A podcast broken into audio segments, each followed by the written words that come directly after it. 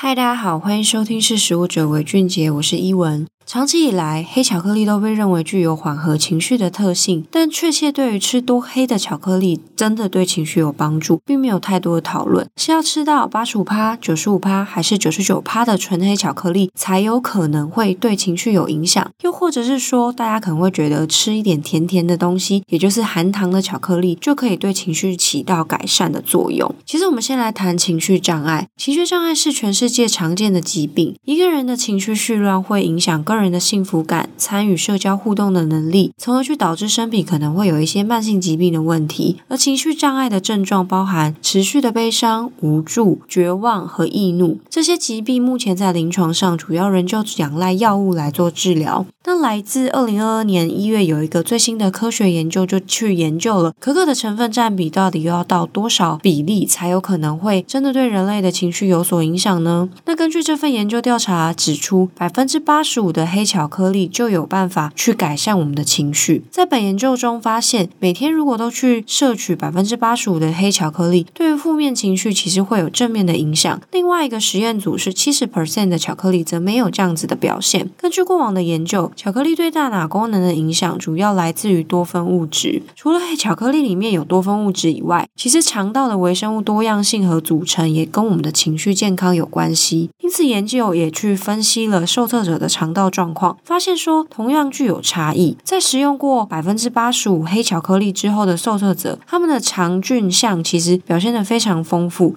进而其实对我们的情绪也有更正面的影响。这样听起来好像我们只要情绪不好，就只要去吃黑巧克力就可以了。但其实食疗并不是仙丹，它我们一般其实还是会作为辅助使用。但因为近年来其实讲求健康，将饮食作为疾病调节的效用，其实也吸引了大家的眼光。不管是社群或是新闻媒体上面都有非常多，如果我吃什么，我情绪可能会有什么样子的变化，或者是正面的影响。某些饮食的成分其实确实已经被科学证明说可以减少焦虑或者是抑郁，甚至去因为这样子而提高生活品质。特别是黑巧克力，因为它其中可能含有许多影响情绪的营养化合物，有不少的讨论或者是研究报告都有指出，食用黑巧克力其实对于健康是有正面的影响与益处，尤其是多酚对于情绪的影响其实是已经被证实了。不过食疗的帮助会因人而异，且巧克力含有可可脂，多吃可能也要。注意热量的问题，因此人就会建议我们将这种食疗的部分视为辅助使用，并适量使用才是聪明的方法。好，这是今天想要跟大家分享的内容。如果大家对于呃我们今天的讨论有兴趣的话，可以上官网搜寻黑巧克力、情绪等等，都可以搜寻到相关的文章。这是今天跟大家分享，我是依文，我们下次见，拜拜。